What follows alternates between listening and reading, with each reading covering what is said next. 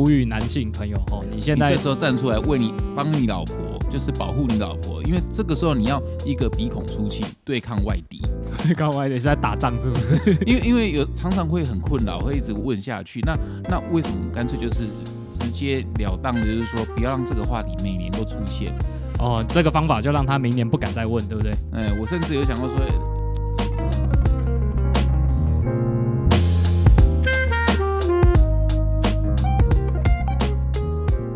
Hello，大家好，这里是老板想什么？今天是第四点五集 啊。为什么会有四点五集？诶，是因为我们在那个啊第四集录完，然后本来第五集要在除夕的时候上，那这个时候嘞，我们忽然看到了在那个老板的粉砖底下有人留言，这个留言哦跟过年非常有关嘛。然后因为过年这个亲戚见面的时候，就会很喜欢拿小孩来比较，然后就会问一堆。让人觉得很反感的问题，然后就是这个留言就在讲说，那个小朋友遇到这种事情啊，该怎么办？那举例来说嘞，有个人就私讯了，他就问说，工作之后啊，最讨厌的就是被亲戚问说，你今年年终多少啊？然后薪水多少啊？有没有买股票啦？赚多少啦？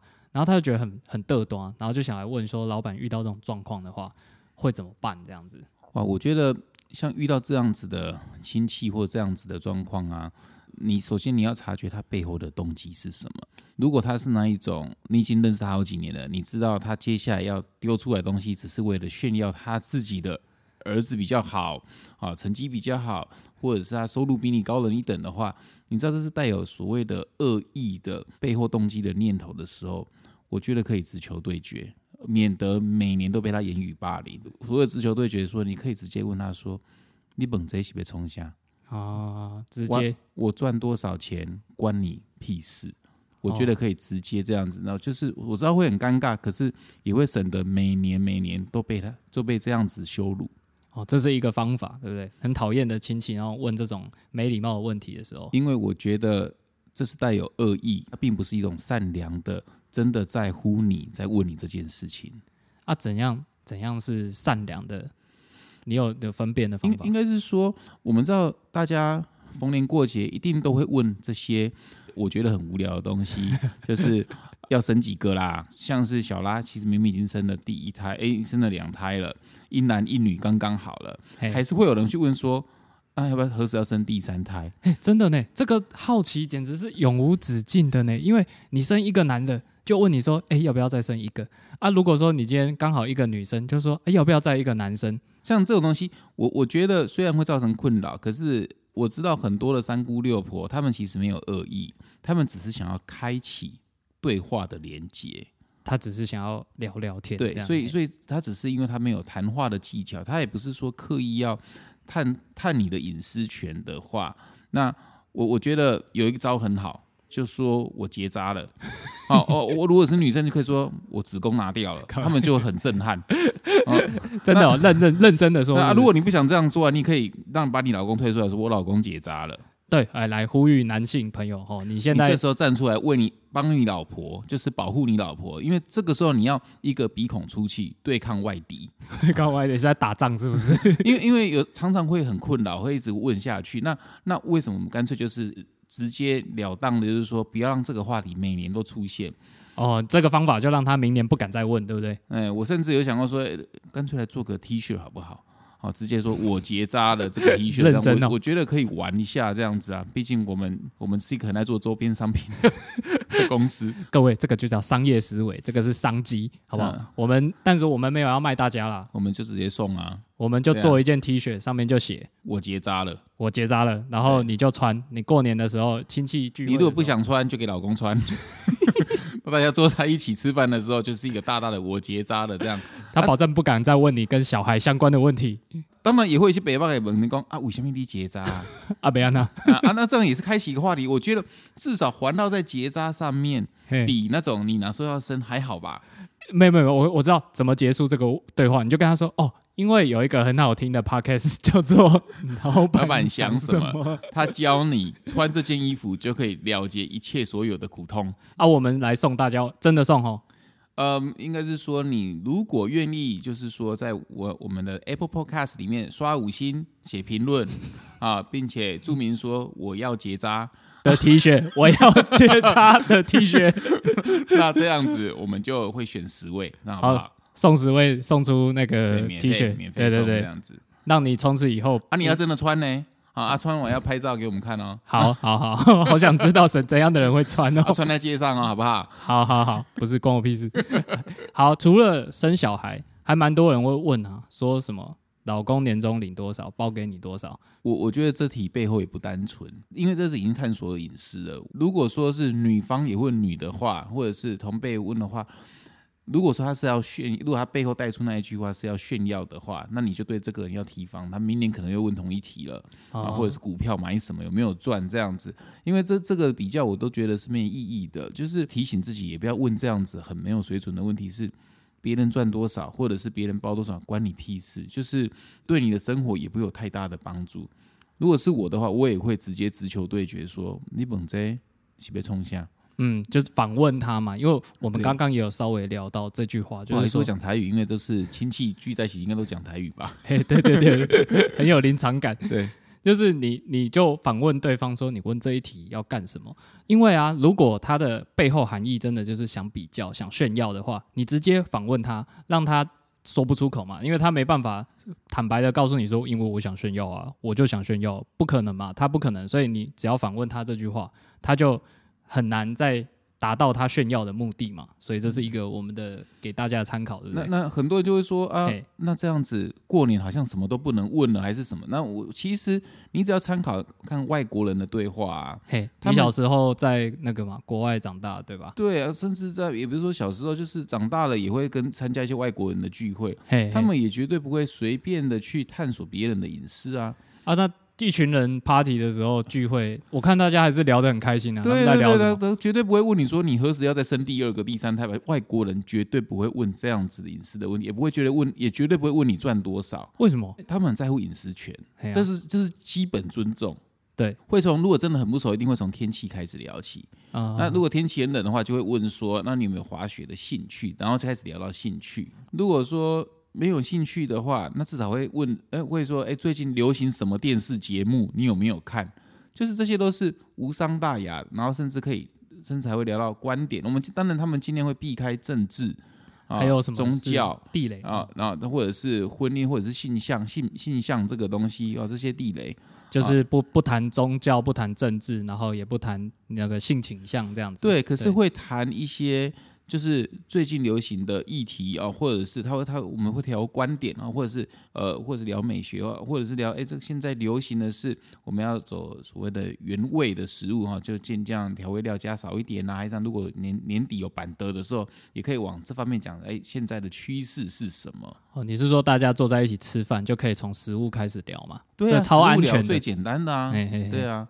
当然也很容易聊到说，哦，我可以讲上面米其林三星，那又是在炫耀了，哦，所以对耶，这也很烦。是大家就是要意识说这些问题，它背后可能有一些恶意啊，有的话你就不要理他，因为他那个就是他不是真的想问你问题，这样对他只是借由问问题，然后来来产生来炫耀他自己过得多好。对啊，可是我我会觉得这个东西是很不好的一件事情，所以我们要如果有人这样子去攻击你老公或老婆或小孩的话，千千千万万要站出来捍卫你的家庭那样。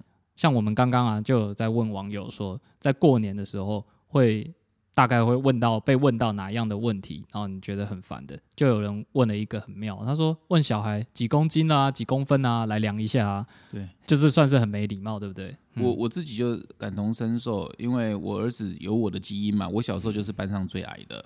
那那我儿子因为遗传我的基因，所以所以他现在也是班上就是最矮的。但呃，就是到国高中才会长高的那一种，我就是这样。我爸、我们阿公都是这样子。好，那常常他跟我女儿，就是他跟他妹妹啦哈，出去的时候，人家就说：“哎呦，妹妹都比你高了，你那不假子，你要被多喊。”其实遇到这个东西啊，我会很火大哦，我会直接跟他说：“你问这个东西，你也太不尊重人家了吧？你这样刺伤孩童的心。然后对方会傻眼，因为我很火大。然后，然后我也了解说，他其实只是想要 make conversation，他只是想要产生对话而已。可是我也毫不留情的教训他说：“你问你讲这个东西，其实一点意义也没有。谁不想长高？长高不是他可以控制的。嗯我其实就是要从这个根治起啊。虽然对方可能觉得我是神经病，可是我回来，我回家我也会安慰我儿子说，人家他没有恶意，他只是想要产生对话。可是产生对话有很多的方法可以产生对话，而不是只是在乎说哦，你比他矮，那你要吃多一点。这个有两个层面嘛，哦，第一个就是你不要当那个去问没有礼貌问题的人，就看到小朋友就问他身高体重，然后如果他没有比较高，你还问他怎么长不高，这超级 落井下石。对，超没意义的 对。那因为身高很明显就是无法控制的事情哦。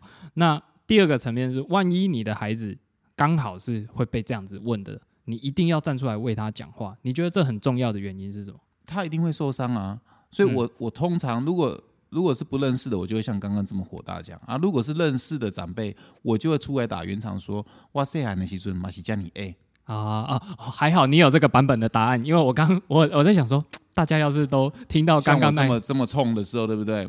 嘿对社会不和谐的，社会不和谐，可是可是一定要出来捍卫，一定要出来保护，绝对不要把罪错都是怪，因为一定要抵抗外敌，抵抗外敌再一次因出现。为因为过年时间就是一群敌人，过年就是战争，过年形同作战。啊我又找到这一集的标题了，这一集的标题真的是过年情同作战啊！你要提防很多的地雷啊。对，对啊所以如果你的小孩子被冒犯哈，一定要站出来帮他讲话，他才不会觉得委屈嘛，对不对？我只是为了拿红包才来这里的，结果我又要被羞辱，然后红包拿回去又不是我的，当当然，我们一定要扣为呃核心主题是老板想什么，然后老板想的一定是会跟别人不一样。那像我我不知道别的老板是这样，可是至少嗯对我来说，我是非常抵抗，我非常抗拒这个所谓的过年聚会这种所谓我呃我认为是交际应酬。你过年也很少跟家庭聚会嘛？哦我其实很少，而且哦我觉得很轻松。嗯嗯嗯，这这是我个人的习惯。那那我太太一开始无法适应，可是到最后也渐渐解除了，她也都不用去跟大家庭啊拜年啊，哦，她也很轻松，真的松一口气可以好好的休息。是。要不然其实过年其实是只会更累而已。那你平常你说你平常也很少在交际应酬嘛？因为我我看到很多留言都超级好奇，说你怎么有时间看那么多书，然后你怎么有空就是陪小孩？对大家对你的时间超级好奇。虽然我们已经录了一集完整的在讲这件事了，对没关系，因为每集都有不同的听众。呃，我只要手机用少一点，FB 用少一点啊，我至少可以空出来两三个小时的时间啊，去投资自己在阅读上面，嗯，让自己更有观点。哈，那你才可以跟人家聊观点。对对，你才可以聊天的时候当一个就是人家跟你有学习到的东西，你也可以从人家身上学到东西嘛。嗯那那除了少用手机以外，我另一个我觉得我自己做的很不错的地方是，我几乎没有在应酬。哦，后这个小周应该可以帮我作证。确确实啊，我们每一次去台北出差，他就是会在大概七点的时候就说我要回家陪小孩了，然后就跑掉。说真的，饭局永远吃不完。嗯，对，哎、可是你就思考说，我这些饭局、这些交际应酬，真的对人生有帮助吗？其实可以说，大概九十五 percent 都是在浪费时间。为什么这么说？哈，因为大家对商业的，就是或者是老板的想象，就是说，哎，老板要应该要常常去应酬，有应酬才有人脉嘛，对不对？没错。可是我为什么讲九十五是浪费时间？是我宁愿花那个时间去增强我自己的实力，把公司好好治理好，或者是更重要的是，我已经八个小时在工作了，我希望回家的时候，我我的家庭是可以平等和谐的。然后，所以我会觉得说，我会觉得说，如果我八个小时工作完，我回家可以好好的自己阅读，或者是陪小孩长大的话，这才是这才是真正的人生，而不是一直都沉浸在为了工作业绩而去配合别人。而且另一点，我觉得应酬很糟糕的是啊，嗯，你都在听八卦，你其实大部分时间都在看别人过得怎样，别人听他日子过得怎样，你很少有时间去反省，往内看自己还有哪里做的不够好。那那这个也是我想要去呼吁其他的老板，如果可以的话，真的是应酬少一点。我我应酬真的超级无敌少。你觉你认为应酬去跟人家交际，总是会有一些人脉的收获嘛？嗯那如果说多少会有啦。那你觉得这有没有什么前提？就是怎样才有可能成功的应酬到是有意义的？有意义的应酬啊，第一是你首先如果真的开启对话，你一定要上 FB 去了解一下对方的背景，对方曾经做过不错的里程碑，嗯，是他自己也感到骄傲，他应该是有上过一些报章杂志也好，还是这样，哎你知道他他有做一些不错的东西，而且他所在乎的企业文化或者是核心的理念是什么？那这样子就可以聊得起来，而且很快就可以对方知道说，哎，你跟我是同样等级的，我们的眼光、我们的目标，我们想要为人类社会所贡献的东西是是有意义的。那对方很东西就可以跟你对平上来，甚至你可以聊美学。好，这个东西的前提下是你自己的企业或是你的公司，或者你曾经做过的里程碑，也要有够水准。那一要谈合作的话，很快就可以搭上线了。嗯我我可以嗯举个例子说，哎，前阵子就遇到一个很不错的老板，他在日本人的脉很强，他就说，哎，可以帮你们卖去日本啊。那那他就问说，啊，那你们日那你们有什么品牌资源？我就说没有问题啊，我立刻给他看啊，T T 有跟 Uniqlo 合作，有跟 Uber 合作，有跟 Puma 合作啊，这些很大公司的联名合作，以及我们在法国、英国的这些成绩啊，然后再上架这很多厉害的百货公司，他一看就说这太强了，然后我立刻帮你签人脉啊，到日本怎么贩售，这个就是一个范例，说你自己水准够好的话。要合作其实很简单，只需要吃一次饭就好，而不是吃十次饭，人家到处还会闪你。嗯，所以有两个重点哈。第一个就是你在跟不认识的人要应酬、要展开关系的时候，你要先稍微对他做一点功课。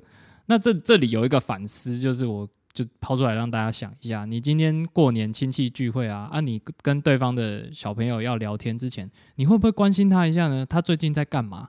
他的 FB 或他的 IG 啊，会 PO 一下他生活最近怎么样？你关心他的近况嘛？你不要老是劈头就问人家你几年级、你多高，然后你几岁这种问题，人家当然就觉得很烦，因为你没有关心他。你真正的关心就是你会在乎他的近况哈。所以这个是我们在商场上跟人家互动的技巧，我们给大家做一下参考。你先了解一下你今天吃饭会遇到谁。第二个是你自己的。那个能力要够强，对不对？你这样子去跟人家吃饭应酬才会有意义而。且讲话要有内容。嗯嗯，你可以以随时引经据典，或随时他他掏一个球过来，你就可以延伸很多不同的面向。那就是真的，平常书要真的读的够多。所以反而不是要常去应酬，因为你这样没有时间充实内涵。大家一开始起跑点其实都差不多，我也不是一开始出生就口才很好，还是懂很多，我是靠大量大量的阅读，培养自己的兴趣嘛。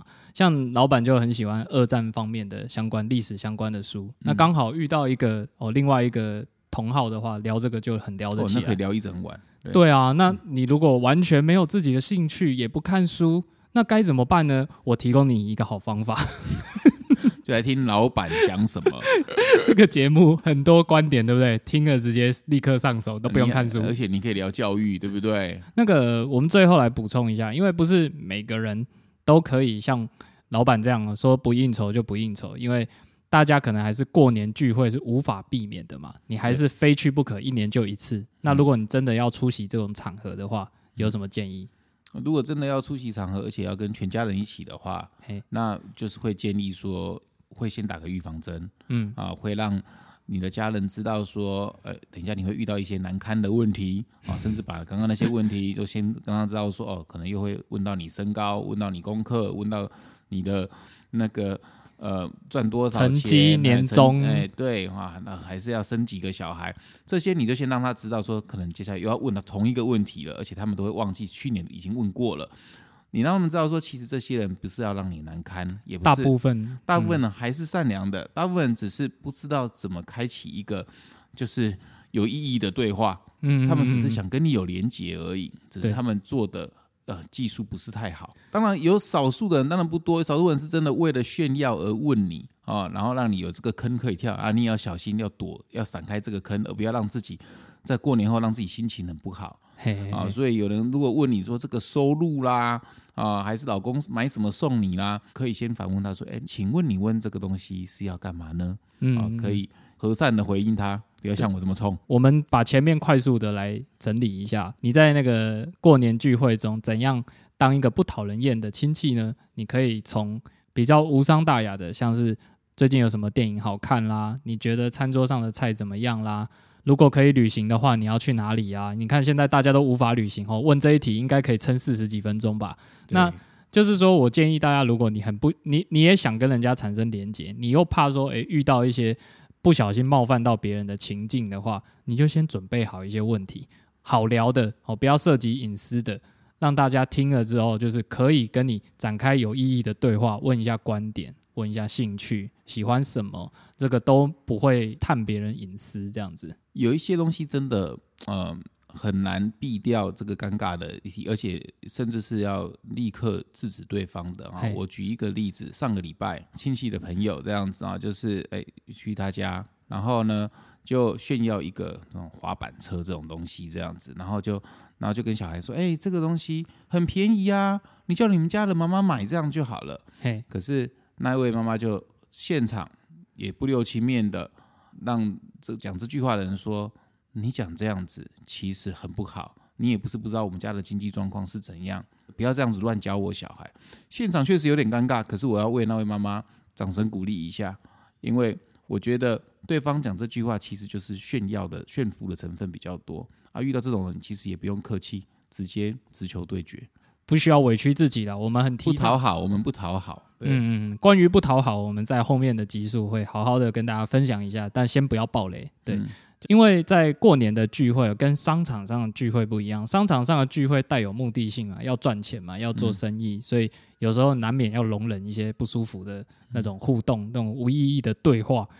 那家庭聚会，说真的，你又没有欠他钱，然后你也没有跟他就是要有什么生意上的往来你，其实也要让对方知道说你的底线在哪里，你不容许什么样的事情发生。对，真的没有必要委屈自己哦。有心里有想法，好好的表达出来，但是没有说要跟人家吵架了，哦不是要吵架。过年的时候啊，当然还是希望大家可以快快乐乐的聚会嘛。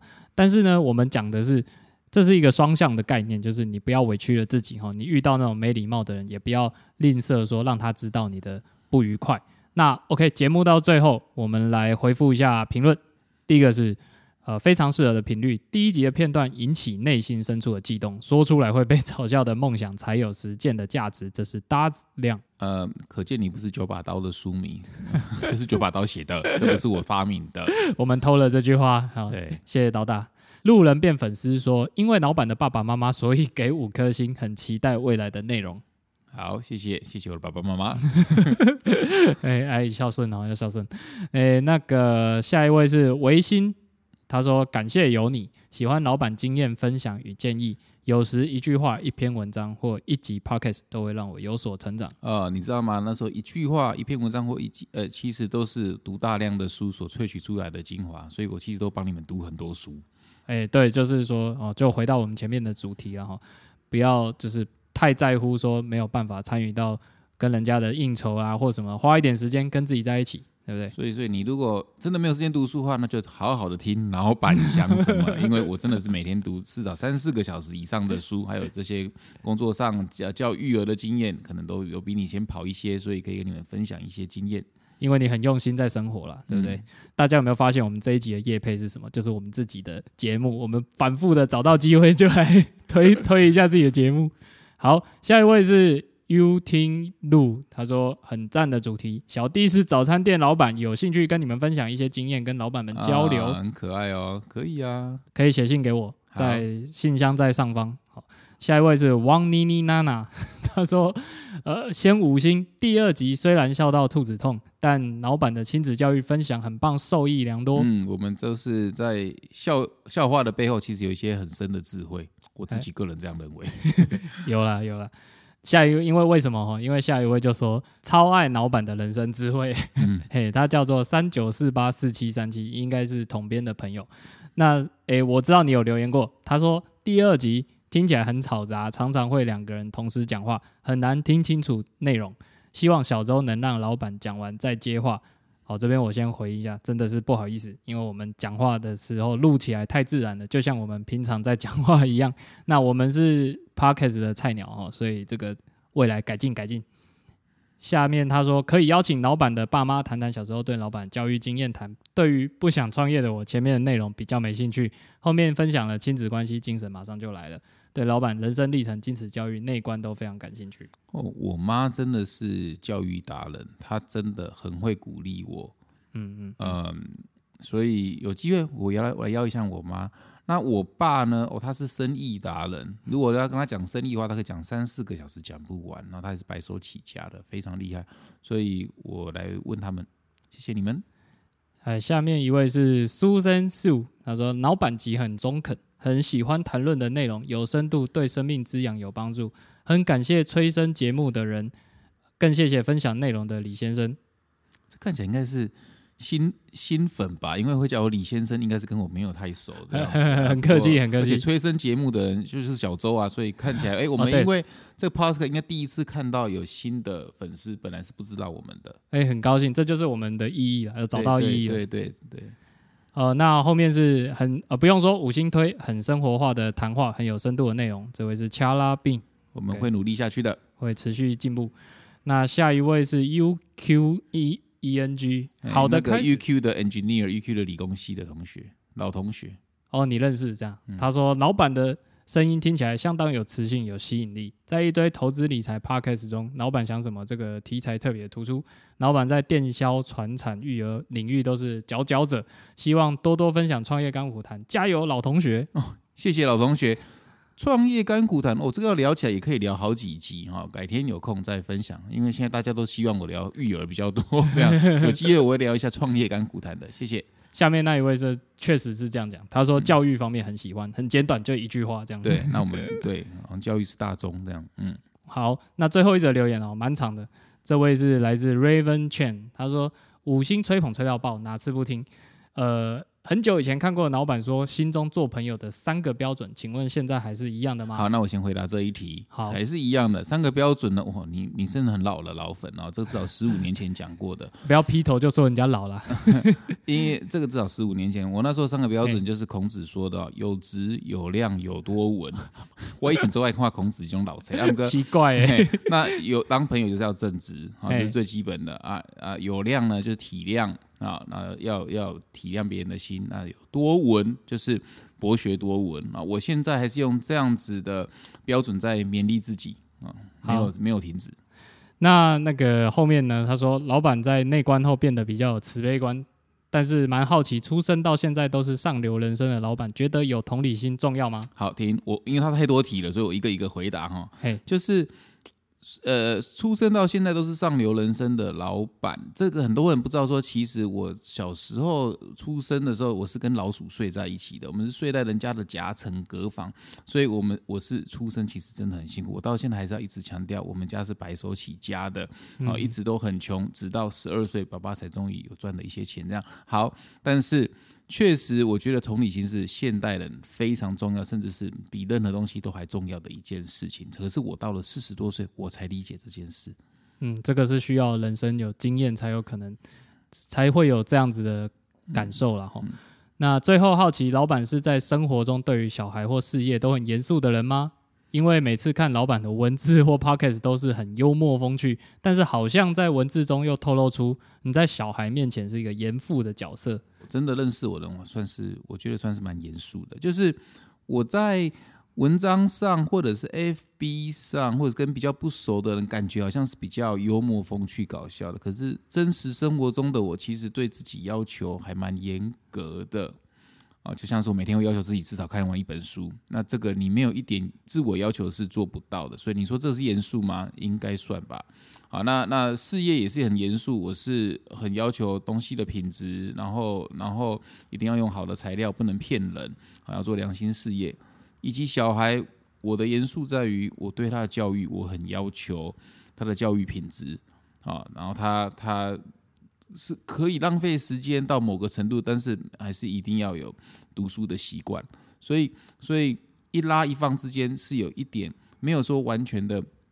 不通情理啦，但是是管自我管理是蛮蛮高的。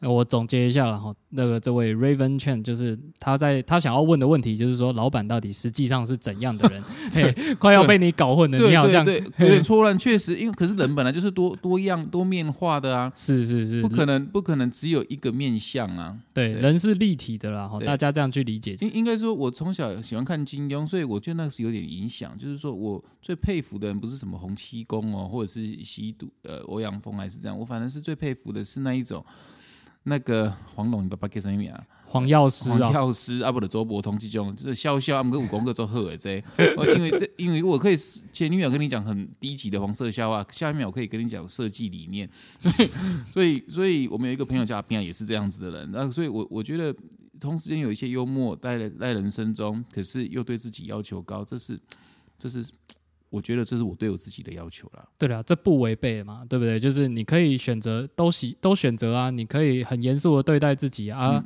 很很轻松的对待别人嘛，对吧？对呀、应该是这样。对，好的，那他最后就是说，老板丰富的人生经历说出来的故事观点，都可以引人醒思，还有让人有共感。嘿好，所以你要多听好、啊！我相信你们每集都有听啊。不过这些这些法引人醒思跟让人有共感，也是鞭策我每天都要读一本书的原因。要、不然我很怕我可能录不到十集我就没有梗了，所以我每天都努力让自己读一本到两本的书。现在已经进化到一天读一点五本，而不是只有一本而已。就是怕自己已经渐渐智慧都快吸被被被用干了这样子。被 podcast 掏干这样。对，会真的会被掏干。你的料就是这么多而已啊，那无法有这么多料，所以我也觉得说我的我我已经知识库快用完了这样。因为大家的那个评论给我们就是成长的动力。好，那以上是我们今天的评论。那最后再呼吁一下，因为我们在节目的最前面说我们要印 T 恤送大家，这是真的，这是我觉得这个东西很好玩啊，把很搞笑的东西，就是把它付付诸执行跟实现，本来就是我们的 DNA 这样子，因为这样子人生才有意思嘛，而不是这么的严肃。这样，我们就真的来印时间。我本来是在想说。我以为了，你是要说创业家的心态就是要用商品解决问题，但没想到你讲的是另外一段，这就叫做没蕊稿。好，没关系，总之我们要印 T 恤上面就是写说我结扎了，来给各位在过年有困扰的朋友们穿。所以要怎么获得这个限量十件的 T 恤呢？请你在就是 Apple Podcast 底下呢留下五星好评，然后你记得最后要备注什么？备注我要结扎，的 T 恤。好，那我看我们看到这些评论，我们就会从这些评论中去抽个十位这样子。好，那以上是我们这一集的算是新春特别节目啦。我们特别赶在除夕要上这一集节目，然后这是第四点五集，所以大家在后面的时候，你就会听到五六集、五六七八集那个时间顺序全部乱套，请原谅我们对对对，临时起意的临时起意，因为我们都已经录完了，然后忽然想说，呃，除夕过年的大过年，嗯，嗯，大家应该会有这种需求了。好，希望你们喜欢。我是小周，我是老板，谢谢大家的收听，我们是老板想什么，谢谢大家，新年快乐，拜拜拜拜。